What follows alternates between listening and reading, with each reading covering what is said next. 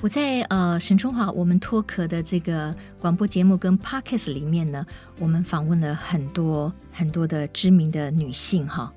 那我总觉得她们的故事呢，常常带给网友很多的感动跟启发。我也觉得好棒啊哈！为什么一个女性在她一生当中，你看我们从一个可能相对的就是小女儿啊，我们可能接受这个家庭给我们很多东西。然后慢慢的，我们成长了，我们可能进入婚姻，我们也可能拥有自己的小孩。那这个角色呢，可能就会从一个得到的角色，变成了一个付出跟给予。我小的时候，我常常觉得说啊，那当然要接受好啊，对不对？我们光要给别人，那很累耶。而且接受的话，我们不是很开心吗？对不对？就像爸爸妈妈照顾我们一样。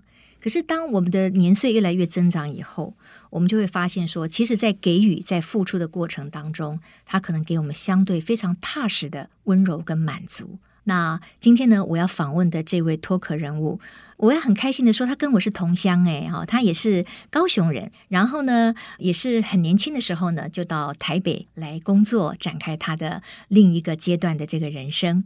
那他被大家记忆最深刻，然后到现在呢，都还常常哼着的，就是他的歌曲，所以我才会说，人人心中都有一首潘氏情歌。潘越云，潘姐，潘姐你好，春华好，各位听众朋友大家好。哎，我今天看到这个潘姐，真的非常的开心哈，就感觉就很亲切。是不是因为我们都有高雄脸嘛？是这个意思吗？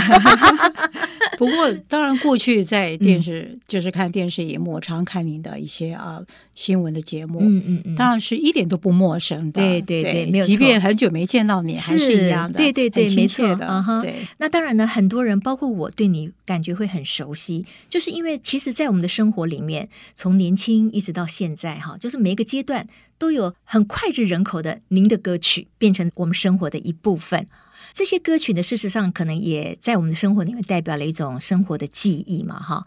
那要不要先请这个阿潘姐来谈一谈，就是说你当时怎么会从高雄，然后北上？然后就踏入了歌坛，然后一路走来人气不坠。今年好像四十年吗？还是四十一年？四十年了，四十年了，四十年了，而且还拥有这么多的参与度。然后还是呃，常常借由演唱会，然后他自己的创作啊、呃，拉近跟歌迷或者是网友之间的距离。就是你一直不断的在进步当中。好，我们先拉回来 四十年前啊、哦，你是怎么样进入歌坛？为什么会从高雄到台北来？我其实从来都没有没有去想过，我有一天会是一个歌手，而且还是一个唱片歌手。然后从来没有想过，但是我从小真的就是听音乐的，从小就是听哥哥姐姐的西洋唱片音乐，嗯、听爸爸妈妈的黑胶的这个东洋音乐，还有华语流行音乐。嗯、所以我小时候是听三种语言的，就是西洋歌曲、嗯、国语歌，还有东洋歌曲。小时候我就听这三个语言。那当然，只有中文歌我听得最懂的，英文歌、什么东洋歌，其实语言都不懂。但是我后来到了国中，我真的就是很认真学英文。上了国中才有英文课嘛，对对。所以我上了国中了，我真的很认真学英文。所以因为为了要唱英文歌，所以我就把英文课当做是我最重要的一个课，一个课程啊。嗯、然后其实我有做到，我觉得我有做到。嗯一路我就是一直很喜欢听音乐，嗯、不管是华语流行音乐啦、东洋音乐啦、这个西洋音乐的，嗯、而且在我们那个年代没有什么玩具嘛，就是也没有，更不要说三 C 这些手机啊什么的，嗯、所以其实小时候对我们来说，生活都是很单纯的。对。而且记忆都是非常深刻的，嗯，所以我一路走来，其实音乐对我来说陪伴我最长的时间就是音乐。嗯、当然，包括我放学后还会听收音机，我听余光先生的《青春旋律》，听陶小青陶姐的中西音乐啊、呃，很多的。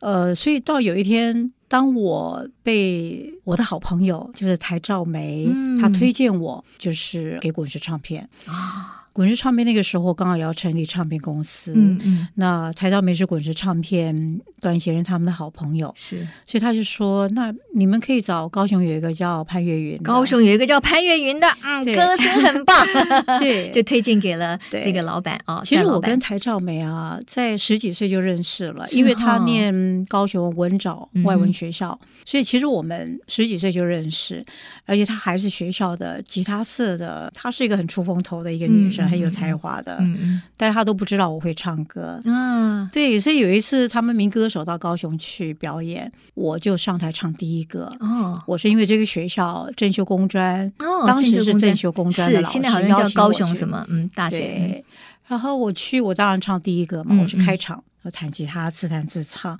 后来台照没发现我也来了，哦，他吓了一跳，对，他想说我来当观众嘛，对，他觉得当观众怎么会到后台来呢？嗯嗯嗯。后来我说我就来客串个两首歌，嗯，所以台照没很认真听我唱歌，虽然我们是好朋友。但他从来不知道我会唱歌，嗯嗯嗯，他很认真听我唱歌，就是因为这样子的，他把我的声音、把我的名字介绍给滚石唱片，嗯嗯，所以台照明是我的伯乐哦，真的是我的伯乐，我的恩人。哎，所以我觉得朋友很重要，你想想看，很重要，因为你看看，就是那么一个机缘，他才知道说，哎，原来我认识可能很久的一个好朋友，他是会唱歌的啊，而且呢，他不只知道你会唱歌，他觉得你的声音要被更多人听到，他也非常有心的就把你介绍。给唱片公司，我的个性比较害羞嘛，A 型的，而且我也 A 型，对，而且我也是害羞的。我的个性比较不太会 show off，嗯嗯，你知道吗？对，我后来当了歌手，我很多同学都不知道我会唱歌，嗯嗯，但是我一直从小学到高中都是学校的合唱团的，真的哈，对，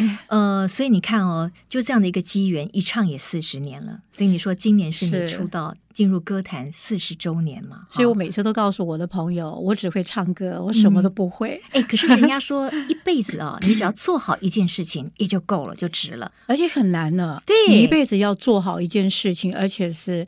十年、二十年、三十年、四十年，你永远在做这样的一件事情，扮演这样一个角色，其实很难。对，但对我来说，我觉得这四十年对我来说就是我的基础。对，所以我的基础是扎根的很扎实，很扎实，非常扎实。哎，其实我这样子回想，就是说潘越云在歌坛，哎，我感觉你在歌坛是很顺利的哦，因为你好像每一个时期都有非常脍炙人口的歌曲。但是我不知道，如果从你的角度来看，你觉得有过在歌坛的这个工作或者是是努力当中有过什么样的挫折跟挫败吗？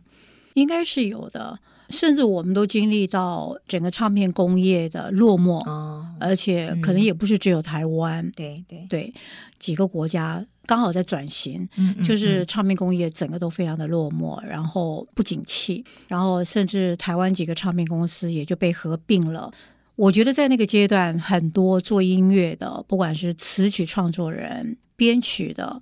音乐制作人、唱片公司的老板、歌手，其实跟这个环节有关系的，其实都经历过这样一个非常怎么讲很挫败的一个年代，对，而且维持了很久。嗯嗯嗯。呃，我觉得那那些时间对我来说，我们经历过很多呃、嗯、不同的挫败的一个环境，是，但不会是我个人的，对对，就是整个的乐坛的，对，流行音乐界的，对。嗯那我觉得老天爷还是很很慈悲的，对对对，慈悲的，他让我们可以从台湾的这个领域，让我们跨越到不管是大陆也好，东南亚也好，所以让我们这个歌唱的事业跨足到更遥远的一个海外的市场。嗯嗯，也因为这样子，所以我们一直延续。当为一个不管是唱片歌手也好，舞台上的歌手，嗯，也因为这样子，所以到现在我还是当一个歌手，嗯，对。可是你能够维持四十年哈，人气不坠，而且就是说，还是我觉得还是非常活跃于演唱会里面。然后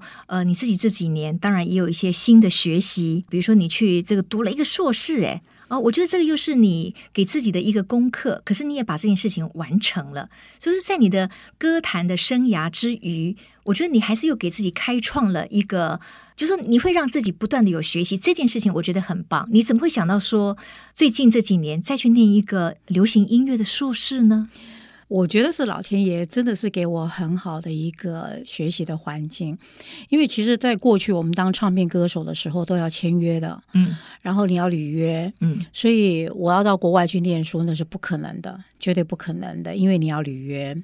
那如果在这中间你在合约的这个期间，如果你怀孕生子，你的合约还要再顺延。哦，那男歌手也是，如果碰到兵役的问题的话，那等服完兵役回来，就是整个合约都会顺延的。嗯嗯。那我们当唱片歌手一定是要履约的，嗯、我们不敢违约，嗯、所以就一直就是在这个自己的工作的岗位上，也没有办法到学校去，还是到这个国外去念书都没有办法的。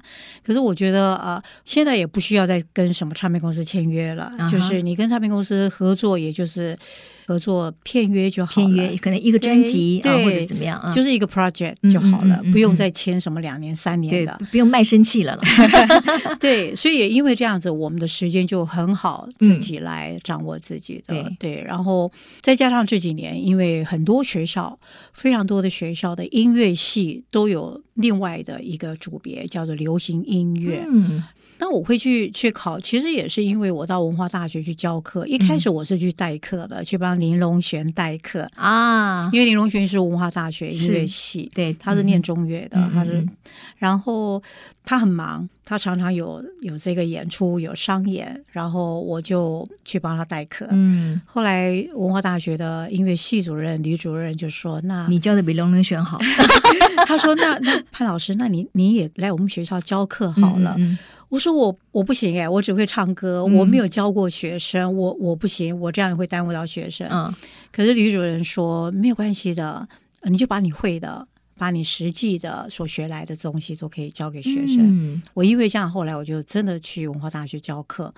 这一教我就教了六七年了，哎，不简单哎，但一直到现在，对不对？对，那因为你长时间跟学生接触了，你就会知道学校的校园生活的一些资讯了。嗯嗯。那我想，那这样好了，那我就来考文化大学的音乐系好了，硕士班好了。对对对，我既当老师，我又当学生，哎，赞。我又报考了，我就考试，真的考试，然后很难了，考音乐系很难，不简单，真的。对，硕士班也没有再跟你客气的，对。而且我是榜首啊，录取的。你在文化大学的音乐系榜首录取，对，我是榜首录取。哦，那很棒呀，太 lucky 了，很 lucky 的。所以我的努力，我的用功，我的付出是没有白费的。嗯，我是榜首。后来我又考师大，师大音乐系。对，那同时师大音乐系我也考上了。我我哇，那你很厉害哎，你这个真的是业界就是很扎实，功力。很扎实。我考上文化大学的时候，我的音乐系主任李主任他还安慰我，他说：“潘老师没关系，虽然你的年纪比较年长，可是我们也有碰过这个呃，比方说呃医学院呐、啊，什么国防医学院的夫人呐、啊，还是类似这样的，他也是来上课。我的系主任还蛮安慰我的，嗯嗯嗯就是说你要跟年轻的学生一起上课没有问题的。是，其实我后来不担心这个，我是担心到。在文化的硕士班，他是上平常日的，哦、所以你可能一二三五啊，都要上山去去上课，嗯嗯他时间会比较分散一点。对，对对。但是到师大呢，因为师大他是上周末班的，礼拜六、礼拜天，哦、对你时间的控管会比较方便。所以我后来就决定去读师大了。嗯。但是文文大的这个榜首，嗯，我必须要放弃啊、哦，是这样。因为你放弃了被取学生才能够上来，进来的、哎，也不要占别人一个缺就对了哈。但我觉得这一环一环的关系都是。因为，比方说，我去帮林隆璇代课啦，嗯、所以我才到校园里跟很多就是学校的一些讯息啦，才会让我很接触到学生的生活啦，学校的这些这些事情，嗯、我才会去想要再去考硕士班的。哎，所以我觉得很重要的就是说，有的时候我们可能觉得，哎呀，这件事情有点麻烦。比如说，当时有人找你代课的时候，你啊，我要去吗？哎，可是你去了，他又开启了你另外一个可能性，嗯、对不对？哈对，我觉得人生就是这样了，一步一步哈，然后也让我们开。开启了一次一次脱壳的机会。那其实大家对于哈阿潘潘姐哈，她最熟悉的当然就是她的歌曲。她的歌曲我觉得太多了啦哈，天天天蓝就不讲了。可是天天蓝这首曲子我真的很喜欢，而且你一推出你一唱的时候，我觉得哇，这位歌手跟这首曲子真融为一体。就是你唱这首，我觉得好像也别人就不能唱了，我们就把它跟你想想象在一起了。其实唱《天天天亮》的时候，我才二十四岁，哦、那个声音是不一样的，对。整个声线是不一样的。二十四岁有二十四岁的声线，嗯、但是我到现在我还是唱《天天天蓝》，可是声线会不一样，因为你经历过四十年的人生的历练，这个太丰富了，对。所以你很自然的你要唱《天天天蓝》，嗯、你回不去那个二十四岁的那种青涩的声音。嗯、可是我还是维持唱原 key，、啊、还是唱原 key，所以你没有降 key，因为。通常来讲，如果年岁增长一点，就 key 会稍微掉一点。都没有，我还是唱原 key。那很厉害啦！而且我们听二十多岁时候唱的这个《天天天蓝》，有那个时候的味道。可是，可能四十年之后，我们再来听这首曲子。我们又看到了，在这音乐里面听到了潘越云的人生，你对人生的一些解读，搞不好在里面，那是不一样的一种味道。嗯哦，嗯那你的歌曲太多了，什么闽南语的情字这条路啦，我也好喜欢。我是不是你最疼爱的人？野百合也有春天，对不对？这也是你唱的嘛？桂花巷啊，等等的，好多哦。你会最喜欢哪一首呢？或者是说哪一首对你特别有意义呢？我觉得当一个歌手啊，就是当我在诠释每一个不同的音乐创作人他们的作品，其实给我很多的一些启发。然后我唱的都是他们的故事，因为很多的词很有感觉的，有一些是情歌啦，有一些是很文学的，嗯、像三毛啦，还有像守着阳光守着你啊，谢才俊他们其实。他们都不是专业的作词家，嗯、可是他们都是像谢才俊，他是一个作家，所以有时候我们唱到一些作家的的作品，很多像席慕蓉老师，嗯、所以我的歌曲有一些是情歌，有些就是比较文学性的，对，对很好，嗯、对，所以我觉得我当一个歌手，我我很 lucky，而且我也很、嗯、很感恩，可以唱这么多好听的歌，嗯，然后我绝对不会只有喜欢一首歌，对，就是每个歌对我来说都很重要，即便它不是。是主打歌，嗯、我也是很很投入的，把这首歌录得非常的尽量录到很完美。嗯、对。呃，很多人在当歌手的期间会认为说，哎，不管是在演绎这首曲子，或者是在创作的时候，其实他们内部的情感可能会呼应他自己的当时的一个状况。嗯，那有一句广告词，我不知道你有没有印象？他说：“女人就是败在衣服跟感情、爱情这两件事情上面。哦”那这个阿潘姐会觉得说，感情这件事情对你的创作，对你唱歌。有没有产生一些什么样的变化呢？你会从你自己个人的情感的这条路里面，呃，是不是也给你在演绎这些歌曲的时候有另外一种的心得？我倒不会认为说女人就败在感情上。我觉得在感情的过程中，我学到很多。感情这个东西在学校的课本是没有的，没有的。对，嗯、除非你去专攻什么心理学啦这种的，就算那个真实的人生 还会多于那个啊，真的。完全不一样，但我觉得在感情的每一段的不同的感情，我真的都是一种学习。我觉得学习到很多，我自己也成长很多。就是说，因为我们常会听到啊，就是说啊，你们两个为什么会分开？你都会听到那个主角都会讲，因为他对我不好。可是我们往往都很少去想到说，也许我也对他不好。嗯嗯。那当然，我曾经也有离开过一段感情，是因为我自己思考过。我知道我不会对他很好，嗯，所以你不会很投入的。那这样子的东西你就不能去害到别人。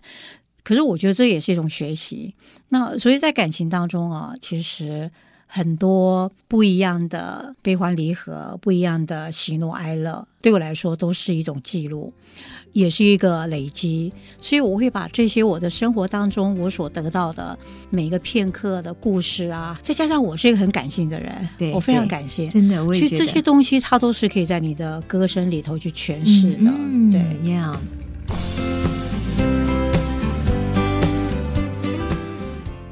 你会觉得说，唱歌对你来讲也是一个情感的抒发嘛，对不对？可是人生里面当然不是只有我们在职场上的那个角色，嗯、我们还有很多别的角色。嗯、我知道你一直到了好像四十二岁吗？你才生了你的女儿吗？对，我是是四十二岁，对不对？啊，我没讲错，那已经算是高龄产妇，非常高龄的产妇。Uh-huh、那你应该对于啊，你。居然在那个时候你可以拥有一个女儿，应该是非常喜悦的吧？你要不要形容一下你当时的心情？对，因为我晚婚，但是我也从来没想过我竟然这么晚婚，所以很多的东西就是姻缘嘛，对不对？对。那如果你谈过几段的感情，就是姻缘不具足，也没有办法成为夫妻。嗯，那我觉得至少我经历过结婚，然后生了一个小孩，我觉得小孩对我来说是我的全部。真的吗？他是我的全部，他是你的全部。那你的歌呢？你的歌坛里面的这些成就呢？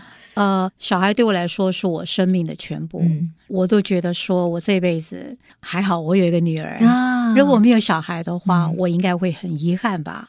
因为我是一个很爱小孩的人，是我非常爱小孩的。嗯，然后他是我生命的全部。呃，我愿意给他很多，把我的全部都给他，嗯、这样的。但是当我唱歌的时候，那是一种灵魂啊，我最内在的灵魂。所以其实我最精华的感情那种表达歌的感情，就是在录音室里面，嗯嗯，因为我把每一首歌，我用最投入的声音、最投入的情感录在这个歌声里头的，嗯嗯，其实那是我的全部的。灵魂，嗯，把我所有的感觉都唱进去了。是是是，所以我在录音室，我只录一首歌，我就收工了。啊！你一次只录一首歌，我只录一首歌，我为什么为什么不能同时录两首？因为我没电了。哦，因为你唱的时候太投入了，我已经没电了。哦。对，而且我不希望把不足够的感情再去继续录第二首歌，因为我觉得我不是加工厂。对，我希望明天再来。OK，我明天又有一个新的不一样的感觉，而且要录的歌都不一样嘛。嗯嗯，我希望今天录完这首歌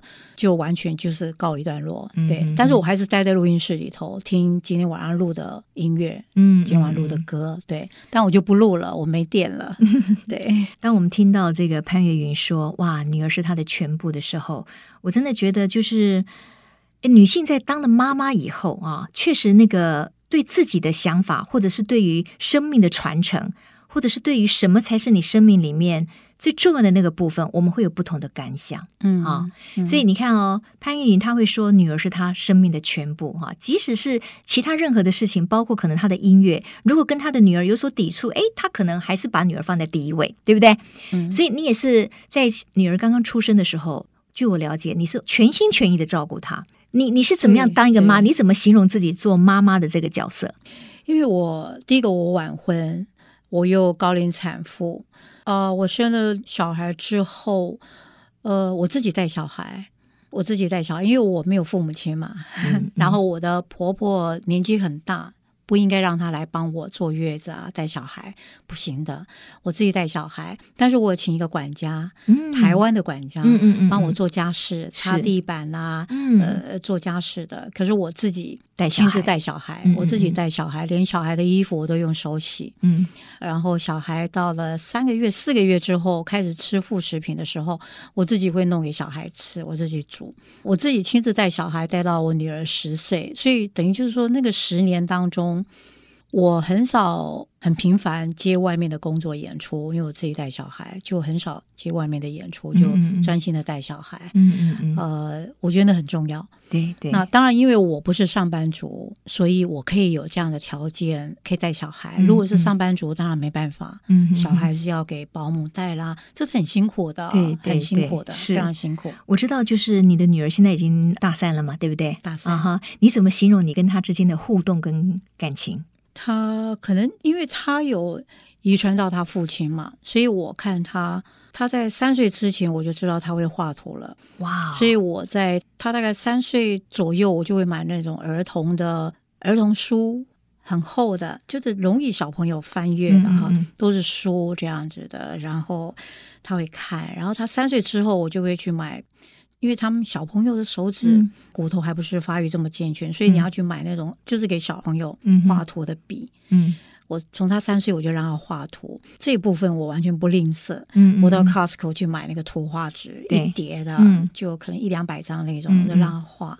更可怕的是，我女儿从三岁画的图到现在我都收的好好的。哇，好厉害哦！每一张都画，从三岁开始。对对对，他三岁就画的很好吗？他三岁就是有三岁的画图的那种、嗯、那种那种三岁的，还是有天赋啊，因为爸爸是画家。嗯，就是他有遗传到，我觉得这个有遗传到，嗯、有有有然后。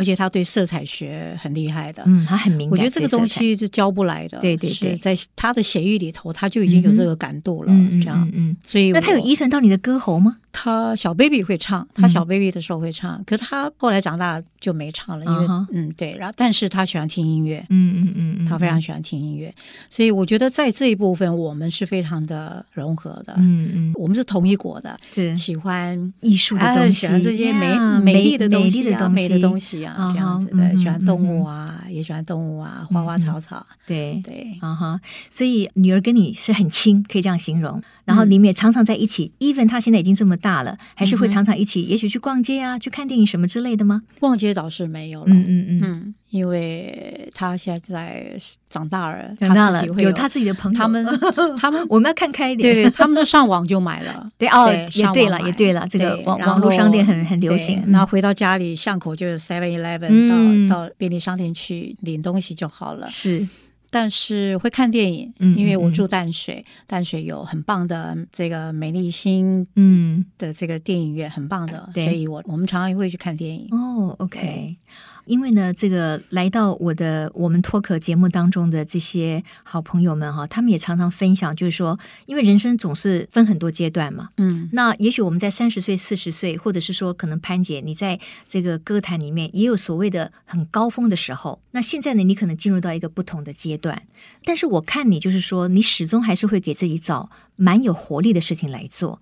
那你会曾经有比较，就是说低落，或者是觉得说，就是岁月带给你的有没有什么比较负面的东西？还是说你觉得你其实有足够的能量去面对，并且为你不同的嗯呃人生阶段找到一个新的一个风景？我觉得这些哦，我觉得跟个性有关系，因为我第一个我是天蝎座，你知道天蝎座很独立的，嗯，天蝎座是可以独处的。天蝎座不是一个交际，嗯，交际不是很社交型的，对，对，他不是属于那种的。对，天蝎座是就是在鱼缸外面看鱼缸里面的鱼的，对，OK，然后躲在远处的。嗯嗯嗯。那因为我十七岁就父母亲就离开我了，对对，所以我十七岁，当然我有兄弟姐妹，然后有哥哥姐姐，我最小的，所以我十七岁就一个人半工半读，嗯，然后一个人独立生活。但是我有哥哥姐姐，我们都常常联系。可是我从十七岁就他们还在高雄吗？啊、呃，有些哥哥在高雄，嗯嗯、有，但大部分都在台北了。是是，对，所以我的个性就让我变得很独立，嗯，非常独立的。呃，然后就，即便我碰到很挫败，我自己也会走过来，也是可以走过来的，也可以面对的。所以这是跟你的个性有关。我觉得这完全跟个性有关系的。嗯、对，很多女人离婚对她来说是完全见不到天日了，嗯、可能她。生不如死，可是也许离婚对我来说，我反而解脱了，嗯嗯 嗯、脱壳了。对对，脱壳，我反而脱壳了。嗯，对我来说，反正又是一个新的里程碑，嗯、新的生命的一个发芽，一个你知道吗？一个成长。嗯，所以很好。嗯，那所以我觉得这完全跟个性有关系的。嗯、所以也许我经历过很多的挫败，但是我可能没有去想到那是挫败。嗯，嗯，我也觉得那就是去面对它。然后重新的让自己再再成长，我觉得这是很棒的分享哈，因为现在的女性确实就是我们自己面对问题的能力以及处理问题的能力，真的我觉得是越来越强。那这也是很好的。那有些时候就是你面对问题，你当然会觉得有点痛嘛哈，嗯、就是你蜕变的时候，可能那个当下可能是很辛苦的。可是蜕变之后，其实你就可能又有一个新的人生、新的阶段。所以，我们听到这个潘越云潘姐她来分享，就是说，哎，呃，也许在别人看起来可能是很难走过的一段路，可是呢，你也很勇敢的，就是脱壳了，然后成功了，然后你开展了你另外的一个人生嘛，哈。我如果问你说，在你的这个生活里面，包括你的工作啦、你的事业啊，你觉得你自己最开心、最棒拥有的是什么？呃，其实还蛮多的，嗯，我都很感恩老天爷让我有一个好嗓子，对，然后很感恩我能够在滚石唱片，嗯，当一个很自在的歌手，嗯、因为滚石唱片是一个非常有人文的一个唱片公司，是，他不会把一一个原有的歌手的个性，把它、嗯、把它扭转成另外一个跟他完全不一样的歌手的那种那种形象，在滚石唱片就是非常人文的，嗯，所以我就是这样子的，嗯嗯，就是。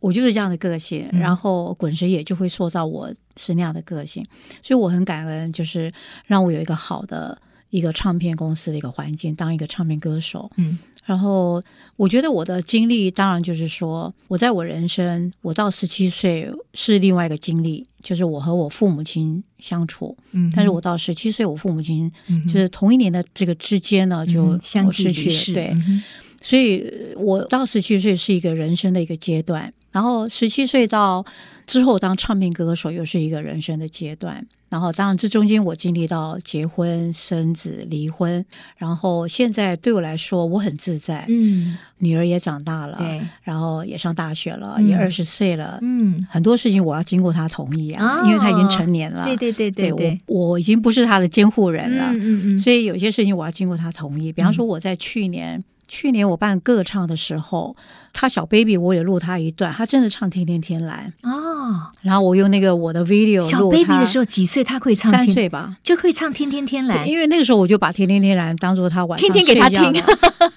没有，我用唱的哦，你用唱的，当做他的摇篮曲，他晚上睡觉的摇篮曲。是是是。所以他三岁就有唱《天天天蓝》，key 很高，比我还高。哇。然后我用我的 video 把它录起来那一段。要很特别的，非常特别。嗯、所以我的导演每次只要在我的演唱会，我的导演都会放他那一段。嗯，然后他那一段放完之后，我再接着唱《天天天蓝》啊。可是我去年，我当时想的就觉得好棒，好感动哦。对对对，然后我去年。呃，我的导演又要放这一段，我要经过我女儿同意啊，因为她超过二十岁了。二十岁，以前的你爱怎么放怎么放，现在呢要问一下。然后我就问他说：“确导要用这一段可以吗？”他说：“OK。”这样的，因为他跟我的导演非常好啊，对对对，所以他已经长大了，所以很多事情要经过他同意。可是这部分我是很尊重我女儿的，连她的房间我都不太去碰她的房间，当然会整理房间啦。对，那他的东西我都不去碰的，我都要经过他的同意。对，这一点也非常好哎，就是我们自己可能随着不同的阶段，我们会做一些调整。那亲子关系之间也要进入不同的调整阶段。对，他们比较小的时候，我们可能觉得就常常下指导棋啊，觉得理所当然呢，对不对？现在他们大了以后，你要给他们空间，要尊重他们，这样子新的亲子关系哈可能会更好啊。对，所以其实是呃每个阶段有每个阶段不同的相处。嗯嗯。那现在当然就是像朋友了，对，就非常像朋友。哎，我这样听下来，我觉得呃，潘越云哈，阿潘姐，你是一个很正向的人呢。你的思考其实都还蛮正能量的，这样讲对吧？我是很正面的人，嗯、那很棒啊，非常正面的。嗯，虽然我是一个很感性、很容易感伤的人，嗯、我很容易感伤的，嗯、然后很感性。当然，感性有有 including 这个浪漫，对对对对，这样才能唱。才能唱好听的情歌，那当然是的。然后我我是一个很容易感伤的人，我没有办法看动物频道，你知道二十一台是动物频道。我很喜欢动物，但是我看动物频道，只要有看到有一些我不该看的嗯，我就转台。我女儿都知道，我女儿都知道，对我女儿都知道，接下来有什么很残忍的，就不要看。那我女儿就知道，她看我，她知道我会转台了，这样子的，就是那种感伤，我非常容易感伤。可是我其实我是一个很正面的人，对对对，我是非常正面的一个人。好，如果我问这个阿潘姐说，那在你接下来的人生里面，你还会希望完成哪一些目标？你的回答会是什么？你有新的目标吗？我新的目标啊，哎，有啊，其实好好过我的人生嘛。Yeah, I know。可是你不是有一个目标？你不是毕业论文就写自己创的什么六首原创歌曲，然后你还要再出一张新的专辑，没错吧？哦，谢谢你提醒我。我本来 cue 你这个就是说你可以讲这个，对吧？对，因为我的毕业论文我没有写其他的。很学术性的，嗯嗯，因为太学术性了。嗯，然后我把我这四十年当歌手的实战的经验，就写一个我的创作。对，当然我不是一个词曲创作人，我不是一个创作歌手。可是我觉得这是给我一个一个成绩单嘛，所以我就写歌词、写曲、录音啊、后制。那六首，我还要再再写个三四首，四首，嗯，对，嗯嗯，然后就可以在我当歌手生涯的四十年的一个，算是一个里程碑，然后一个成绩单哦，就会做成一个专辑。二零二一就会推出吗？对对对，我会在年底之前完成。OK，因为今年是我当歌手的四十四十周年，对，很棒啊！这个一一定要期待的，一定要期待。然后，因为我没有框框，因为我不是 词曲创作人，我没有框框，嗯所以我写词儿写曲，我不要有很大的压力。对对对，爱怎么写怎么写，爱怎么唱怎么唱。但还是要有一个规范啊。对对对，嗯哼。然后这个专辑对我来说很重要，嗯嗯嗯，它是我当歌手。那我当然会想说，那为什么我在当歌手三十年的时候，我为什么没有没有这样的一一个想法？对，因为那时候我很忙，要忙小孩，对对，对，所以我没有那个心思去想这些事情。可是现在我觉得当歌手四十年很好，很好，时间也蛮蛮不错的。然后现在就好好的过生活，嗯嗯嗯，虽然很忙碌，可是我是一个很简单的人，嗯嗯，我是一个非常简单的。我虽然工作很忙碌，除了忙碌之外，我就是在家里，嗯，我我几乎没有交际应酬，我的交际应酬就是跟我的姐姐吃饭。啊，对对，呃，我觉得真的简单其实很不简单。呃，这句话可以给大家来分享。简单是最难的，对，简单是最难的。难的，所以我，我我们也许想象说，哦，潘越云他可能生活多彩多姿哦，他又要在台上唱歌，然后在台下又要创作，可能他有很多的朋友，一天到晚要去吃饭什么的。可是没有，他也许就是静静的待在家里，就是他最享受的时候。这样的生活说简单，但是其实也很不简单。所以，简单的生活，嗯，我常常讲，我很知足。对。